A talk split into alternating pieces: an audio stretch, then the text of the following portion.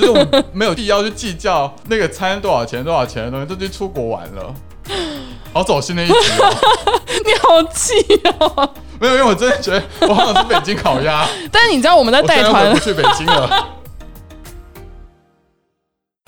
欢迎搭乘九十路公车，我是阿虚，我是佑宁。背包客创业家，是由小众旅行团九十路公车所制作的 Podcast 节目。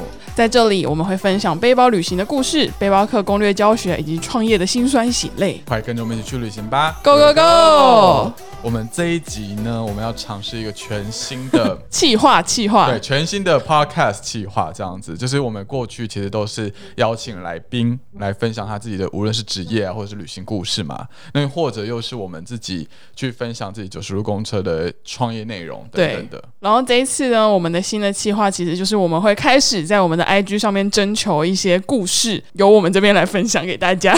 对，那我们这一集的主题题目呢，是一个我觉得只要你很常去旅行的话，一定都会遇到的一个状况。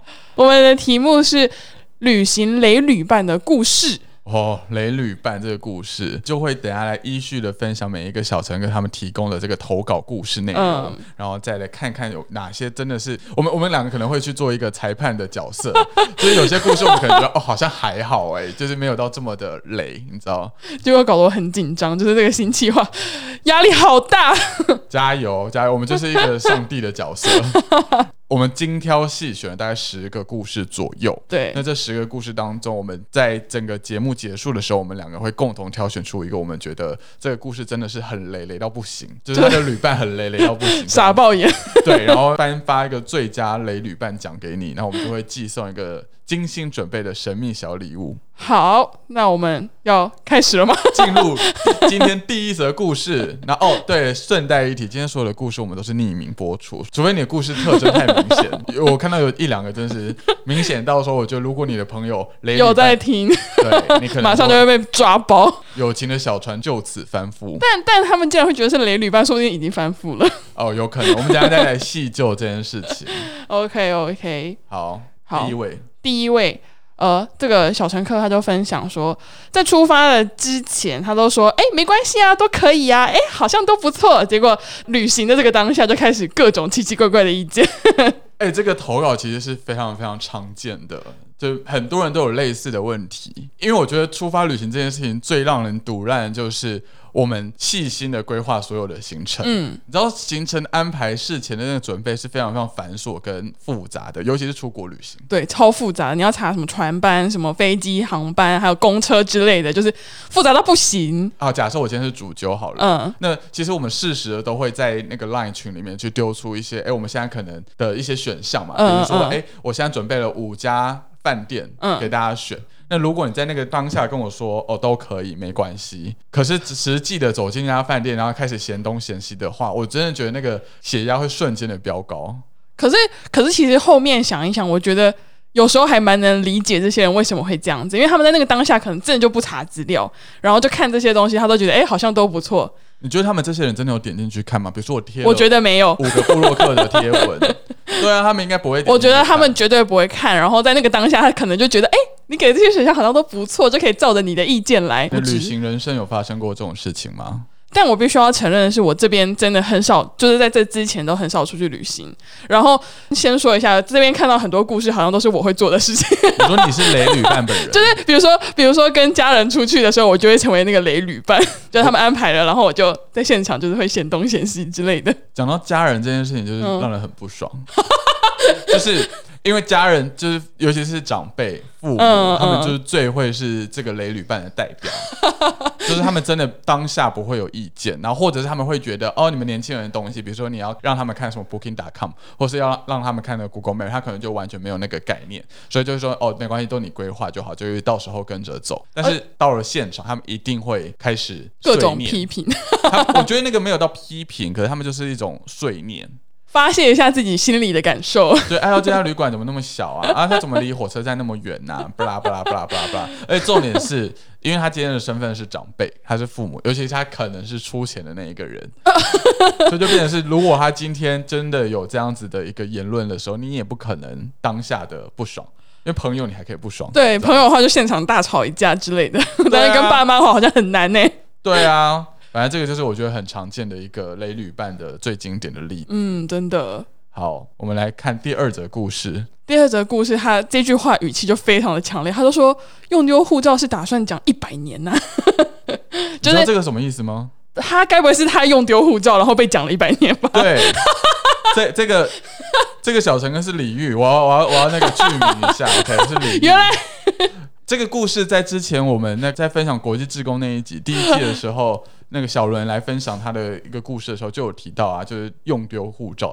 原来就是他，对，所以他的意思就是说，难道我们要一直重复的讲他用丢护照跟台胞证的故事吗？嗯，需要。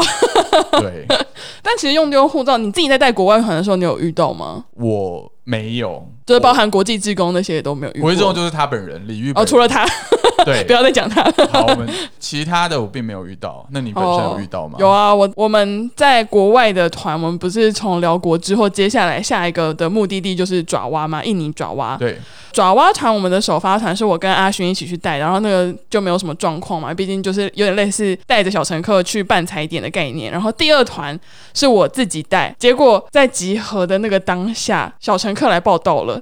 然后他都上了他的房间，进房间之后，他突然两个人下来跟我说，就还很平淡的跟我说，我护照好像丢了。你说他已经到了呃泗水，因为我们第一个集合地点是泗水嘛，泗水的旅馆。对他就是已经就是我们报道完，不是给他小册子跟徽章，然后他就会回房间休息嘛。嗯，然后他在回房间休息，可能整理行李之类，就突然发现他的护照不见了。那个时候真的是吓疯哎，就想说，我才刚开始我的带团生涯，就要遇到就是护照丢了的这件事情。因 为护照丢了这件事情，要处理上来说是会变得很麻烦。哎、泗水的旅馆跟机场离超级爆炸远呢、大概就是一个小时 就不是说，比如说辽国的龙坡棒，那个可能就十五分钟可以到达的东西。非常之久，然后就反正开始各种找护照啊，就说你刚刚那个入境的时候明明就还有用到护照，为什么就在这短短一个小时？所以就是要开始回溯说，到底是在哪一个环节、哪一个 moment 可以把护照弄丢？对，然后就想来想去，应该就只能在 Grab 上面掉了的吧？总不可能是在旅馆掉的啊！就是什么突然进入了异次元之类的。有可能啊，有可能他就是把护照放在口袋，然后搭旅馆的电梯的时候不小心就是掉下来。好，anyway，反正我们就先从旅馆开始找，然后想来想去之后，他就跟我们说，嗯，我那个时候是坐在副驾驶座的位置，然后我那个时候好像没有把它收好，可能会掉在车上吧，所以我们就又从旅馆开始带着小乘客回到机场，然后开始去寻找说，哎，我刚刚是坐哪一台车？因为其实应该说，他机场外面的那些计程车，它都是有排班的，就是你可能是要跟某个柜台说，然后那柜台会有他其他人，就是这些司机的资料，他就在那边确认说，哎，我到底搭哪一家的，然后又去找护照这样子啊，反正就是经过了一个非常漫长的时间，就是他就传来了一个好消息，他会去找护照之后传来一个好消息，他就说。我的护照真的掉在了司机的车上，然后就找到那一台车跟司机。没错，那司机甚至是他到了那个柜台，计程车柜台的时候，那个柜台打电话给那个司机，司机都没有回应。嗯，之后他们就开始到停车场去找那个司机，因为柜台跟他说：“哎、这个司机已经回来了，就他现在是没有出班的，他现在是在停车场里面。嗯然后他就开始去停车场找司机，司机就躺在他的座位上面睡觉，哦，气死！所以所以护照本人真的是躺在 护照本人他是卡在就是呃，他坐在副驾，然后他的那个护照就卡在副驾驶座那个车门跟车框的那个中间。哦，幸好没有不见了，这是不幸中的大幸。哎、不见超麻烦哎、那你当下有生气吗？就对那个小乘客，要如何生气？又不是跟朋友说，他不是我的 那个金主哎、他毕竟还是个客人，付钱的人。那他本身有非常的自责吗？呃，还在是觉得没有就吊儿郎当，他没有吊儿郎当，就是他一切都是非常平静、很平淡，然后他也没有很着急。没有很着急，他同行的伙伴比他还着急。同学伙伴还说：“你为什么这么的，就是平淡啊？你就是为什么都不会觉得，就是好像很紧张一样？”他说：“没有，我的紧张你们看不到。哎、可是我觉得，如果一个雷旅伴的定义啊，如果嗯有发生这种，比如说东西落掉，无论是护照、嗯身份证件或者是手机这种比较贵重物品落掉，嗯嗯当下的那个人如果反应的是非常的，就是没有很着急或者没有很积极的话，我觉得身为领队的我们，或者是身为他的旅伴的我们，会很生气耶。”他的伙伴倒是没有到生气的地步，可能也觉得很无奈吧就觉。得为什么老老娘在忙，呃，老娘很忙，然后老娘很着急，但是你就是晾在旁边这样子。他也没有晾在旁边，他一直也也有试图要寻找，但是 他的那个整个情绪状态就是很平稳、很平淡的。是不是很怕得罪这个小乘客？没有，只是只是我很怕他误会，就是我觉得他不不注重他的护照。好好好好，我们来听第三则故事。第三不是故事啊，第三个投稿内容。第三个，他就是说他出国的状况之下，他一直说他胃很小，他吃不下。不能理解他觉得这件事情是雷的原因呢？因为如果对方吃不下，那就算了啊、我吃我自己的。可能他是想说，就是都出国了，就是要体验各种美食，所以他们排的那个行程本身就是美食之旅。我去台南这样子，就是国外的台南。对，就是每个小时都在吃。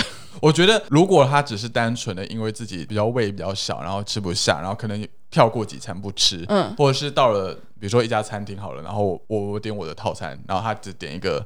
比如说沙拉前菜，我觉得这不会到雷的地步。嗯但如果雷的状况是我们明明就是大家一起吃，可能是合菜嗯，的那一种，或者是什么烧肉那种单点的烧肉那一种，可是他居然提出来说他因为吃的比较少，所以要付的比较少钱，这件事情我就会觉得很生气。但我觉得我是可以理解的啊，就是他如果真的说他吃很少都不，要吃。你要自己开锅之类的。对啊，这样就很生气耶。我想到我有个类似的故事，反正就是 自己讲的很心虚。我觉得他不是胃比较小。我跟我的前男友去北京玩的时候，然后你知道北京不是很有名的，就是那种涮羊肉火锅之类的东西吗？嗯对。然后我就觉得我人生可能就是只会来到北京这一次，我一直都很想要去品尝北京的各种的美食。嗯，所以我就把这个涮羊肉火锅排到我的这个行程里面。可是他就一直非常的抗拒这个行程，就是他可能不吃羊肉，或者是他就是觉得没有必要花那个钱去吃那个羊肉。嗯，然后我就当下的时候，我就会觉得火很大，就是老娘就是想要吃，我觉得我也可以一个人去吃没有关系。嗯，但是他又会觉得哦，好像要陪你一起去吃，但他又不想要花那个钱去 share 掉那个火锅，就是变成是会有这个拉扯跟那个纠结，所以到最后就是有有没有吃到？我有后来有吃到，哦，后来做了一个取舍，嗯，就是我们就放掉了北京烤鸭，因为我列了可能好多项可能在北京要吃的东西嘛，然后可能就是取舍说好，那我们就不要吃北京烤鸭，就吃涮羊肉这样子，哦，但是他还是吃的很不，就是在他刚才在吃饭的时候都。满脸臭脸嘛？对，吃涮羊肉的时候就是非常的就是地气啊，然后就觉得很不爽。然后食物这种东西就是一定要心情好的吃对才会好吃，，对，所以这个故事告诉我们呢，你出国玩或者是出去旅行，不能跟小气的人一起去玩吗？不是不是小气，就是对，就你可以大方一点，你知道吗？那那你又说不是小气？我知道，我我为什么后来我出去出国旅行，我都会比较跟我高中同学一起出去玩的原因，嗯就是因为我们就算可能好了，我肚子现在不会很饿，嗯但我们一起去吃个火锅或什么的，他可能真的没有吃很多，但他还是愿意就三分之一去除那个餐费，你知道吗？懂？就是我们没有必要去计较那个餐多少钱多少钱的东西，都去出国玩了。好走心的一集哦，你好气哦！没有，因为我真的觉得我好想吃北京烤鸭，但是你知道我们在带团不，去北京了。但你知道就是我们在带团的时候，不是常常会跟客人一起吃饭吗？就是大家可能会点不同的饮料，或者是不同的，就是再加点不同的小菜之类的。对，这种时候就会很尴尬，因为你在国外就很难去分那个钱。在开始的时候，因为我们一定会先拿账单，然后想说帮客人先整理嘛，就帮小乘客先整理。然后在整理的时候，就一直边算，心里边想说：那请问我这边是要帮他们直接平分，还是说我要算出来每个人到底喝了什么东西，吃了什么东西？就很纠结。好累哦超纠结的，然后可能就小乘客看我在那边纠结，他们说：“哎、那你就直接平分好了，就大家不介意，你就直接平分。如果今天是跟朋友出去玩，我觉得嗯我就会要求全部直接平分。”嗯，对，可是如果今天是带团跟小乘客，这就会有点尴尬。对啊，就是真的很尴尬因。为有些人真的会去介意，说我少喝一杯饮料。到时候旅后问卷上面就写说，对，真的会有。哎、我记得真的有人这样写。真的吗？我记得我忘记去哪里了，但真的有人这样提出来。我所以我就觉得啊，工作跟自己去旅行就是有这个差异在，但是工作我不会觉得它是雷旅伴，就是每个人的对不会觉得他是雷人，需求都不一样只是那个心理就是觉得啊，怎么办？分钱对，但是如果是跟自己朋友去的话，不好意思，就直接除以三啊，除以四，气死。你超走心的。对，人家只是说出国一直就胃很小，吃不下。然后下一个故事就是说，在日本的超市选洗发精的口味选了半个小时，甚至他手上还拿着特价的生鱼片要等他选完。哎、特价生鱼片等了半小时，那都坏掉哎、我其实有点不太理解这个状态到底是什么样说这个。故事吗？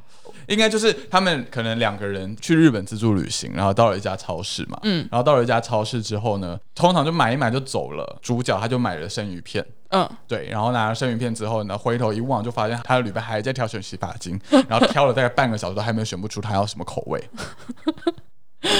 那我觉得他的旅伴应该是天秤座的，就是还在那边纠结吗？对啊，有什么好？我觉得这个东西可以延伸，就是他现在的选项可能是因为进超市的一个延伸嘛。那我觉得很常遇到的就是点菜，我都知道，因为很多人就是看着菜单就会一直在思考说到底要吃什么，然后就考虑纠结非常之久，然后这个我也会火大，我就是一个极度没有耐心的人。你就在那边一直努力划手机，然后想他到底什么时候会选好吗？这个先 for the record，就是只有 for 跟自己的朋友或伴侣出去玩的时候才会火大。如果今天是小乘客的话，不会，好不好？就是工作还是要有一个区分的。小乘客就是听一听，想说，哎，怎怎么我？就不敢报名九十路的团，但是九十路的领队都好凶哦。没有没有没有，我真的觉得我本身是一个做决定非常快的人，嗯，就是我而包含点餐，对我看菜单，我可以是三分钟之内决定我今天要吃什么。嗯，对，可是有一些人，他可能就会是我，我其实不知道他纠结的点是什么，他可能会要求说，尤其是出国旅行，一定要先看过 Google 评论。或者 Trip Advisor 的评论去查说，哎，这家餐厅到底哪些是推荐，哪些是雷的，嗯嗯嗯，然后就在那个地方会花很多的时间，然后或者是他可能会考虑价钱啊，或考虑要不要加钱升等套餐，不啦不啦不啦这些无谓不微的问题，但我就会觉得很不爽。而且如果是因为吃饭这件事情的话，就会变成是，如果当下已经很饿了，嗯就会 hungry，就非常的生气。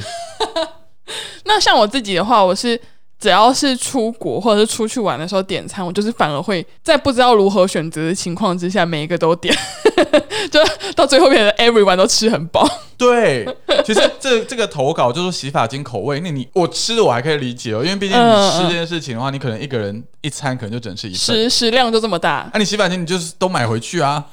他不想花这么多钱嘛？但花太多的旅费在买洗发精上面了。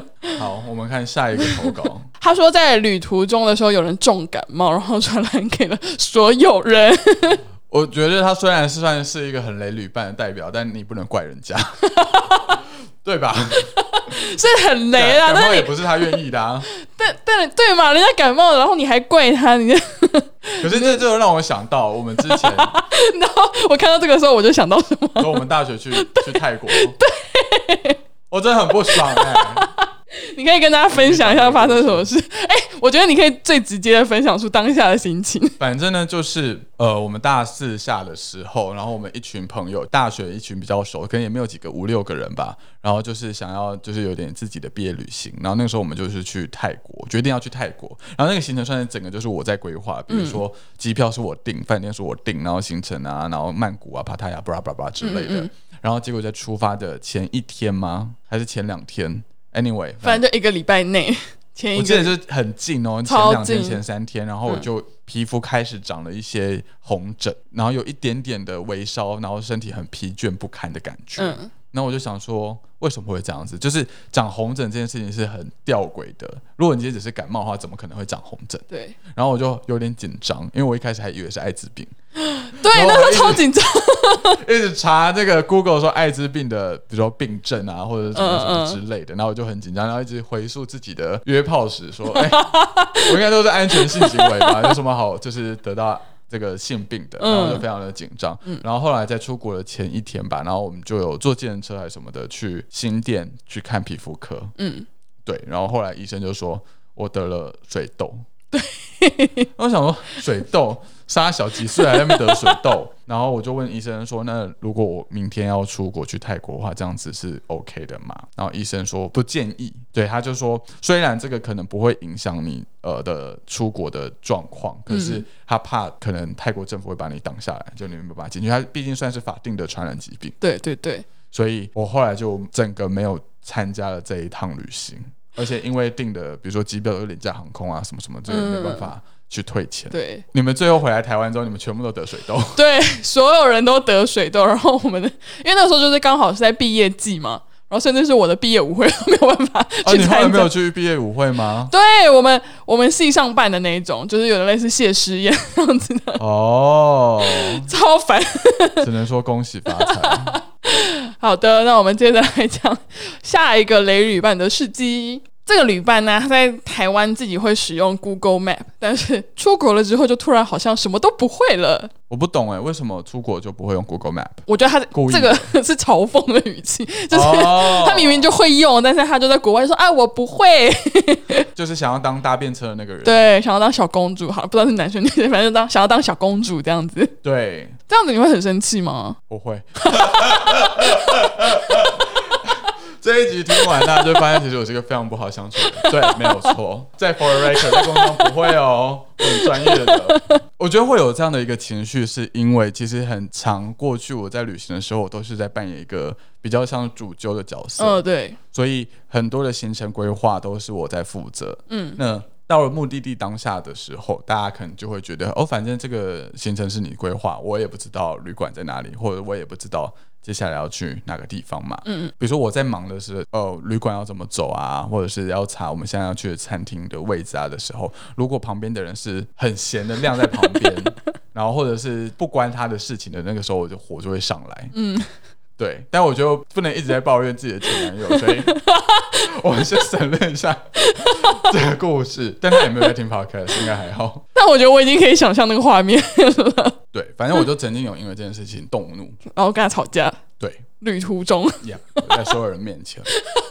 好，对，后来就觉得，好，我我理解这个状况，就是可能大家也不是说不愿意帮忙，我觉得应该是大家真的都不知道对，真的不知道干嘛，所以所以后来我出去旅行就养成一个习惯，就是我会把工作派下去，嗯嗯嗯。比如说，哎、哎、那个谁谁谁，你现在去查一下这附近有什么好吃的。嗯嗯谁谁谁，你你去帮我们叫个车，然后我们想回旅馆，这样子，就大家就会知道自己要做什么事情。对啊，就不会好像事情都是你自己在做的感觉，对。然后也不会生气，可是这个投稿，这个投稿看起来很像是那个人是故意假装他不会用 Google Map，就是他想要真的是耍废。我也觉得他就是刻意的说他不会用，就他是说他不会耶，他不是说他不知道查什么或什么的，就他连试图努力 都没有，是我我也很生气哎。这很值得生气。对啊，这超值得生气的吧？就是你明明就会用啊，你还跟我说什么不会，那瞎扯。对，听下一个故事。好，那下一个小乘客他的分享是说，他有一年发疯，带妈妈去韩国自由行，结果妈妈全程都是在说什么完美景点没兴趣啊，逛街嫌浪费钱啊，然后餐厅不好吃，行程太晚之类的。结果隔天就是第二天的时候，一大早就开始催大家起床吃早餐，然后在公共场合跟朋友大声的视讯。但这个是跟爸妈一起啊，很难。真的不要带爸妈一起出国玩。再次的呼吁大家，如果你真的很想要当一个孝子孝女，带着你的爸妈就是游山玩水的话，请你直接报名九十公车的旅行团。把把凡人的工作交给随行旅人，然后自己在自由探索的时间自由飞，那这些随行人心里作何感想？这就是工作喽。不好意思，这些随行人听到说啊啊，哇塞，之后会有很多爸妈来，但其实因为他们都会小乘客是自己会带爸妈来，所以应该状态上面来说是随行人就是可以协助爸爸妈妈一起排解这个行程上面的不愉快。你自己有带自己的妈妈出国旅行过吗？但那个时候带带我妈出国是跟我们九十路公车的你说你同时兼是有工作的角色，对累死，那应该更毒烂吧？毒烂到爆炸。就是我还要照顾我妈的情绪。你妈，你妈有做出什么就是脱格的事情吗？或者是她的情绪上面有表现出？她没有表现出脱格，只是 那个时候有一天晚上，我们就传来在吵架。你说在带团的当下，然后你们没有住在一起嘛？没有住在同一间间？因为因为那天晚上就是我们要爬 Bromo，哦，就是哦，顺带一提，我们是印尼的行程。Bromo 很早哎、这就是很前面的行程。对，但是因为那个时候是那一团是蒙牛有跟着，然后他就是、呃十一十二点的时候出去拍照，然后我们就跟着他一起去这样子，然后我妈就想要休息啊，就先睡了。结果我们就在传赖吵架，你们吵的内容是什么？但是我觉得吵的点很无聊啦，就是反正我妈的那个状态就是，她就把这些其他小乘客当成她的朋友，然后开始讲一些我们我我我在家的一些糗事或者是一些事情。在那一天晚上，我就一开始也没有要吵架，我就只是传讯息跟她说，妈妈，这个我我是在工作，你可不可以不要再讲我的事情？你必须要有带团的威严，不能就是 不是威严，是他一直讲那些事情，就让我觉得我我现在的角色到底是什么？对。然后我就跟他说：“妈妈，你可不可以不要再这样子，就是不要说一些我我在家的事情或什么的。”嗯，然后他就发怒，他就觉得我好像是在嫌弃他，就是嫌弃他说为什么要讲这些事情之类。但我只是想要跟他说，可不可以不要再这样子讲，就是我们就打住，不要再继续往后说了，这样子。那后来你们有和好吗？有啊，有和好啊。毕竟是第三天还是第二天的行程呢？对，有和好，有和好。就是我跟他讲我的感受，就是他跟我说，他以为我在嫌弃他的时候，他就跟我说他的感受。我也跟他说，我也不是这个意思。嗯，反正就吵了一架之后就和好了。就是之后整个行程就没有这个状况，这样子。懂。带父母出去玩有另外一个压力，是因为我觉得我妈本身就是一个很好的旅伴，嗯，他本身其实不会有任何的嫌弃。哦，对于毕竟那个时候你也带他去欧洲玩了一段时间，葡萄牙，但他他不会有任何的嫌弃，然后他也不会有任何的意见，嗯，什么都 OK，什么都好。但是我觉得跟父母出去玩就会有一种压力，是就算他呃没有表现出来他的不满意或不开心，但你还是会提心吊胆，你还是会担心说这家饭店订的好不好，或者是哎我们行程真的走这么远 OK 吗？吃的他习不习惯？我们第一餐是麦当劳 O 不 OK？就是会有这个 给自己的压力，你知道吗？就觉得很烦。跟爸妈出去也是个大学问，对，很累。回到刚才的论点，如果你想要当一个孝子的孝女的话，请你直接报名九叔公车的旅行。真的，就在那干脆就跟团算了。会有一个状况，就是如果你爸妈当下真的不开心或不爽，你可以把它怪罪到九叔身上，或者随行女身上。对，你就可以真的就是为什么带长辈出去玩都一定要跟团？嗯，就是你可以把这个东西转嫁到旅行社身上。哦，就是对于你们的那个父子父女之间的情感就不会有所影响。对，但如果你是自助的话，就恭喜你。对。因为有的时候他们可能没有办法理解，说这个状况不是你可控的，比如说餐厅都客满，不是我可控的，嗯，或是交通塞车，那不是我可控的啊。很多时候我带长辈出去玩，我也是第一次去到那个地方。嗯嗯嗯，对啊，就可以把它转嫁给九十五，欢迎参加九十五公车的团啊。就因为我妈就一直问我说，可不可以带带我爸，因为他们两老退休了，就一直问我可不可以带他一起参加我们的探聊团。哇哦，不要。我觉得你可以安排一个家族旅行，然后就带过去之后。不要，好累哦！我有想过，如果他们真的要去的话，那就是你带，就是你你带团，然后我我也不会出现。哎，我这样子压力很大。九十路最大的股东，如果我不认识他们，就是甚至没有见过面的话，我可能会觉得还好。但是现在是这样子，心理压力很大哎。我觉得带父母出去玩，完全可以再多一集这个小乘客投稿的。对啊，就是可以讲一下跟爸妈出去玩遇到了什么奇怪的事情，这样子。对。我们这一集其实才讲大概一半左右的故事，但是时间真的是，就是时间飞快。对，因为太多太多可以自己抱怨的东西了，就是把自己投射在上面。对，我们打算把接下来的另外一半故事留到下一集，就下个礼拜的时候再跟大家分享。嗯，没错。那不知道小乘客，你们本身自己在出去旅行的时候，最讨厌你的旅伴做出了刚刚我们所有的故事当中的哪一件事情呢？应该会有很多是自己心有戚戚，对吧？点头如捣蒜。所以呢，如果你有任何的故事可以跟我们分享，也欢迎直接在我们的无论是 IG 粉砖或者是 Podcast 下面留言。哎，我们把下半部分到时候可能也会把你。默默的加进去。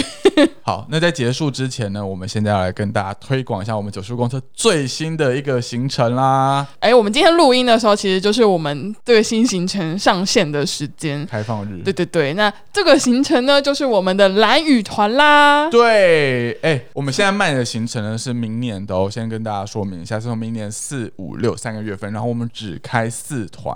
对，就是数量其实就很少，不能说不多是。真的很少，很少，因为一团我们最多也只会收十五个以内。嗯，没错，所以其实夯不啷当算下来就是六十个名额这样子。通常啦，通常我们都会是因为算是第一波试出的，嗯，那个团费一定会是最划算的。对，你就把它想成是我们新开的这个行程之后的找鸟优惠，就是要回馈给我们的小乘客的。对，那其实我觉得这一次蓝雨，因为是我跟木星两个人亲自去背包踩点的嘛，没错。我们其实，在旅行的设计上面，主要分成两大块、两个环节。嗯，那第一个环节，我们是以部落的生活为主要的重心，很多人都会去蓝屿玩。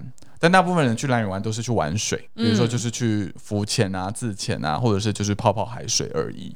其实我觉得这样很可惜，是蓝屿它本身的这个达悟族的传统文化是跟我们平常生活那个差异是非常非常的大的，所以我们在旅行的设计当中，独家了开发了两条比较特别的一个体验行程。那第一个体验行程就是我们呃邀请了就是小岛男子晨晨带着我们一起去上山采土。那这个东西很酷，因为传统上蓝雨达悟族人他们本身都有上山采土，然后带下山制陶，然后把这些陶土做成比如说锅碗瓢盆。或者是一些呃玩偶玩具，嗯，对这一件传统其实是渐渐的消失的，因为这些很方便的一些铁器啊、陶瓷啊，都已经进到蓝屿之后，其实他们已经不会上山采土了，太麻烦了。然后我们独家的去做这个行程，就是我们会跟着晨晨一起上山，然后去找到那些很特别的土，带下山之后，我们会在海边做一个捏陶的动作。呃，你可以捏自己想要做任何东西，比如说你想要做一个杯子、马克杯、盘子，或者是什么扩香瓶都 OK。晨晨这边也会教大家去做一些，比如说比较达悟族传统的图腾的吊饰，嗯可以做的很小。到最后，我们就会在部落旁边的一个空地去烧火，然后去把这个东西烧制而成。那这个体验其实是非常非常特别的。我觉得其实我在听他们，因为因为他们在安排完蓝雨行程之后，稍微跟我聊一下这些事情。我觉得我自己心里面最期待的就是这个部分了，因为它就是一个很传统，然后又可以带回属于蓝雨的这种回忆的那种感觉。对，而且其实过程中，我觉得最特别的是，它其实是跟达悟族的一些禁忌文化是很有相关性的。所以，我们上山过程当中是有很多事情是会被规定的，比如，说整个过程当中是不能出任何声音。就是在上山的途中，对，就是因为你会惊扰到山上的一些神灵、一些灵魂，诸如此类的。对，然后还有比如说我们在真的采土之前会进行一个所谓的采土的一个小小的仪仪式。式，对，那这些我觉得都是可以让大家身临其境的去感受达悟族的这些文化面的东西。然后另外一个行程呢，就是因为其实采土在传统上。是比较偏向男性的一个活动，就是他们部落里面通常都是成年男子会去做的这事情。嗯嗯，当然啦，我们现在小乘客是都 OK，对对对，对那我们另外一个设计的环节就是以女性文化去做讨论。那达悟族传统，他们女生他们的日常生活是什么呢？我们这边的话就特别的找到一个妈妈，嗯，其实是婆婆了啦，她年纪已经算是婆婆了。哦，对，然后她就是本身有一个很大一片的芋头田跟地瓜田。那因为其实地瓜跟芋头是传统达悟族他们的一个农作物，也是最主要的主食来源。没错，对，所以我们就会跟着这个呃达悟的妈妈去上山，然后去采这些芋头跟地瓜，然后最后芋头我们会做成一个芋头糕糕点，嗯，然后地嗯瓜的话，我们也会在那个空地的时候就是控窑，就是一起烤来吃这对，样，现场就是烤来吃。过程当中，达悟妈妈也会跟我们分享很多部落的一些故事跟传说，然后还有一些部落的八卦。我觉得 八卦这个可以听听，我一直都没有把八卦这件事写在那个文案里面，但其实会有很多八卦，因为达悟族人好爱好爱讲八卦。笑，这一条线就是主要是比较文化面的东西，嗯嗯就是真的很特别到你就算今天自己去蓝屿自助旅行，或是你去参加其他旅行社这种一般的蓝屿团，你都没有办法体验到。对，应该就是自己没有办法去找寻到这种比较深入、比较文化的东西。对，那另外一面的话，就是比较偏向传统，我们去蓝屿可能会玩到的东西。嗯当然，我们还是有做一些比较特别的安排，比如说我们有 SUP 的这样的一个立桨的活动。嗯，对，那蓝屿是真的非常非常适合，因为它的那个海面跟背后部落的这些山峦是非常非常的漂亮的。哦，对，然后还有另外一个就是我们会有调酒晚会，哇哦，对，，那这个真的超级酷，就是传统上达悟族是没有酿酒的啦，所以这跟文化面是没有关系。嗯但因为我们也不可能就是来到蓝屿之后我们就来，哎、大家来调酒。那我们这边特别的安排是我们找到了三种不同的蓝屿传统的果实，嗯，对，然后这些果实是只有蓝屿盛产的。那我们这些东西会搭配不同的基酒去做一个调配，过程当中你会去学习说如何去做调酒，而且这些调酒都是我们自己独家开发的。我们跟一家就是当地很有名的一个调酒的一个单位合作，然后就研发出专属于九十路公车的调酒，很酷吧？好期待哦，对吧？然后好好想，而 且大家最后就可以品尝到各种不同的调酒，而且你还可以发挥创意。哦，是的，所以这些小乘客可以自己调吗？对小乘客可以现场调。哇哦，调酒师会告诉你说要怎么去搭配，比如说呃这个果实，我才不能跟大家透露是什么、嗯，秘密。哦。对，但是比如说他会跟你说，哎、这个果实它是比较酸的，所以在基酒上面你比较适合是怎么样怎么样调酒，然后会加一些微博的东西。那他会跟你讲一些最基本的做法，但是比如说你想要手滑，不小心酒精加多一 点，或者是怎么样的话，想要买醉的话也都对，就是欢迎光临。然后我们会在一个非常 chill 的地方去做这件事情。没错，没错。对，然后除此之外，呃，我们这次的行程也维持了九叔公车一贯的风格，我们保留了蛮多的自由探索的时间，你就可以自己骑行机车去，因为我觉得小岛有蛮多秘境跟很值得就是一个人住在那个地方发呆的一些小角落。哦，我我我看了阿勋跟木星拍回来照片之后，我就觉得好适合发呆哦，就是那个景、那个海，对，然后也有很多的小店是很值得去探访的。没错你。也不用担心说，哎，你参加九叔公车的团会不会没有办法去到这些地方？我们目前蓝雨团是已经开放报名的了，没错，而且有小乘客已经陆陆续续在报名了。对，而且特别要注意的是，因为我们现在首发团就是四月份那一团是有比较专属的首发优惠的。那首发优惠的截止日期直到十二月二十四号，那之后我们就会恢复为原价喽。哇，圣诞节前大家要做好决定，对的，那就希望大家可以参加。赶快来跟我们去 赶快来报名吧。这一集的 podcast 就到这里了，谢谢你跟着我们一起聊了这么多，希望你还喜欢今天的分享。如果你愿意，欢迎到 Apple Podcast 留下评论，对我们来说是很大的鼓励哦。若想要跟九叔公车一起旅行，一起探索世界，也欢迎到九叔路的官网查看我们的旅行。那我们下礼拜见啦，拜拜